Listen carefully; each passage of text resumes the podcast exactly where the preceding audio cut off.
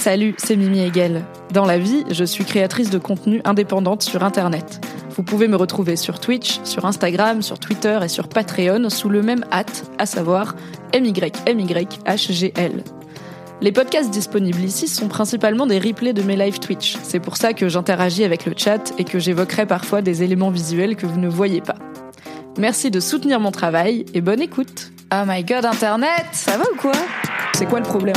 Je suis un peu zinzou Ceux qui savent savent, j'ai besoin de contexte. J'espère que vous êtes ready pour la dingue. Pas la peine d'être désagréable. Et y a pas de naninana, non, n'hésitez pas à vous abonner. Ok. J'ai des tips de productivité, euh, plus que d'écriture. Je sais que ce que je conseillais à ma rédac quand j'étais rédac chef de Mademoiselle, c'était de couper au maximum, bien sûr, toutes les sollicitations, toutes les notifications quand il fallait écrire. Et euh, en termes de quand il faut s'y mettre et qu'on a du mal à s'y mettre, moi j'utilisais la méthode Pomodoro, qui est une méthode de concentration, de productivité, qui euh, se base sur l'idée que euh, on est productif pendant 25 minutes sur la même tâche, ensuite on fait autre chose pendant 5 minutes, soit une pause, soit on check ses mails, soit euh, on, va pisser, euh, ce qu'on veut. Et ensuite on se remet pendant 25 minutes, soit sur la même tâche, soit sur une autre tâche, mais l'idée c'est de faire des créneaux de 25 minutes. Euh, le concept étant que de toute façon, on- a priori, on ne pourrait pas, j'ai pas vérifié, rester très concentré plus d'une demi-heure. On peut pas être à full efficacité plus que ça parce que notre cerveau va à wonder. Et ça s'appelle Pomodoro parce qu'il y avait des timers, des minuteurs euh, qui étaient en forme de tomate Pomodoro, qui étaient assez connus euh, dans les années 70-80. Ma mère en avait un. Et euh, du coup, bah, il suffit de mettre un timer pour 25 minutes et de se tenir à cette discipline. Et personnellement, j'ai trouvé que les moments où j'avais du mal à écrire, où il savait que je fallait que je ponde un article, que je finisse un truc, ou même que je fasse le récap rigolo alors que j'étais pas très inspirée, bah en fait 25 minutes c'est jamais trop intimidant. On se dit ok 25 minutes je peux le faire. On baisse la tête, on lève la tête, ça fait déjà genre 7 minutes qui sont passées, il reste moins de 20 minutes, ça, ça file hyper vite. Euh, c'est bien de s'aérer la tête effectivement euh, pendant 5 minutes pleines. Des fois on se force à ce que ça dure 5 minutes, mais c'est pas plus mal. Des fois ça permet de réfléchir genre ah oui tiens je pourrais mettre ça dans du coup la suite euh, je sais pas de ce que j'écris ou du récap. Euh, donc la méthode Pomodoro ça marche bien. Et moi, j'utilisais aussi des traitements de texte euh, en, alors en, plein écran euh, et idéalement qui réduisent au maximum euh, les, les distractions. Donc j'utilisais quelque chose qui s'appelait, mais qui n'est plus dispo, je crois, Home Writer. En gros, c'est un traitement de texte hyper minimaliste qui est qui est tout gris, tout gris, tout neutre. Et quand on écrit, on peut choisir, ça fait des petits bruits sympas et tout. C'est vraiment genre appréciable.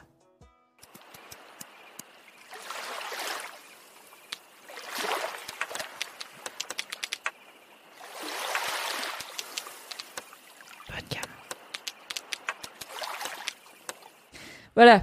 Et euh, alors il y en avait un autre, mais qui était un truc de Maboule euh, euh, qui s'appelait Flow State, mais lui, il était en bêta, qui est euh, un traitement de texte hardcore qui, mais en gros, dès que tu t'arrêtais d'écrire, ça effaçait ce que t'avais écrit. Ça rend fou, ça oblige à tout cracher comme ça vient.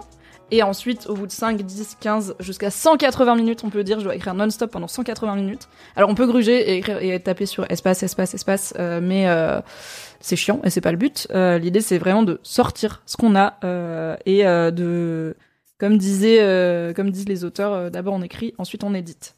Donc ça c'est mes outils que j'utilisais pour écrire, HomeWriter et Flow State. En gros l'idée c'était de me forcer à couper les distractions et à écrire. Et après, j'ai pas trop de conseils dans le sens où moi je suis une personne qui fait pas de brouillon par exemple, euh, j'ai jamais fait ça. Et euh, même euh, en cours et tout, ça me cassait les couilles de faire des brouillons. Je fais pas vraiment de plan, donc la plupart du temps je me lance en YOLO. J'avais fait un plan pour mon, j'avais fait un sommaire pour mon livre, euh, Vécure heureux, guide de survie d'une féministe en couple hétéro, encore disponible. Euh, j'avais fait un sommaire, mais ça faisait partie en gros des tâches que je devais faire pour le vendre. Mon éditrice m'avait dit, il faudrait que tu nous envoies une table des matières pour que bah, mes directeurs aient une idée de ce que tu vas mettre dedans et qu'ils disent oui ou non, on l'achète. Du coup, j'ai fait ça et ça m'a beaucoup aidé pendant l'écriture parce que du coup, j'avais tout le temps un sommaire qui me disait euh, où j'en étais.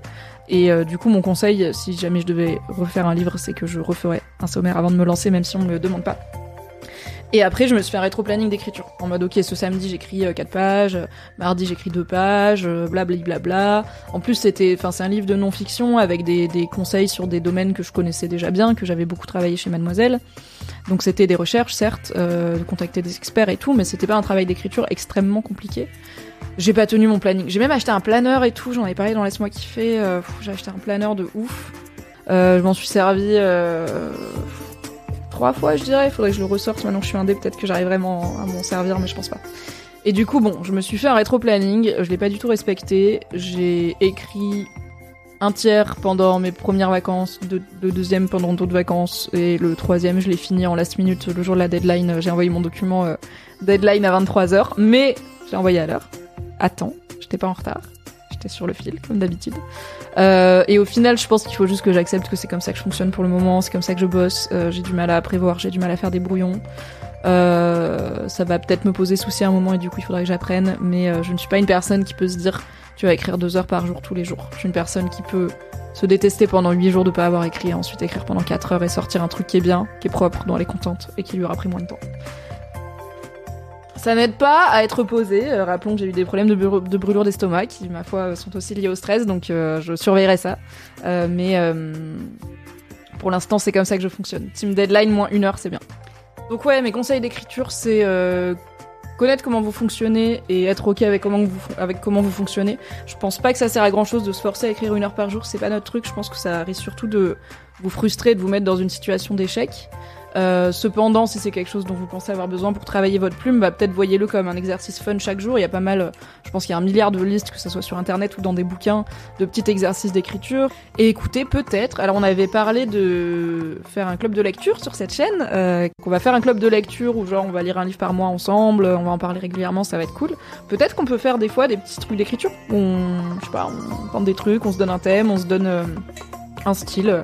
Je suis pas sûre d'être euh, capable d'animer ça, mais je vais y réfléchir. Sinon, euh, allez, suivre Kalindi Ramphel, car euh, elle animait des ateliers d'écriture sur Mademoiselle et elle est très bonne pour ça. Donc, si jamais elle les reprend ailleurs, comme ça vous le saurez.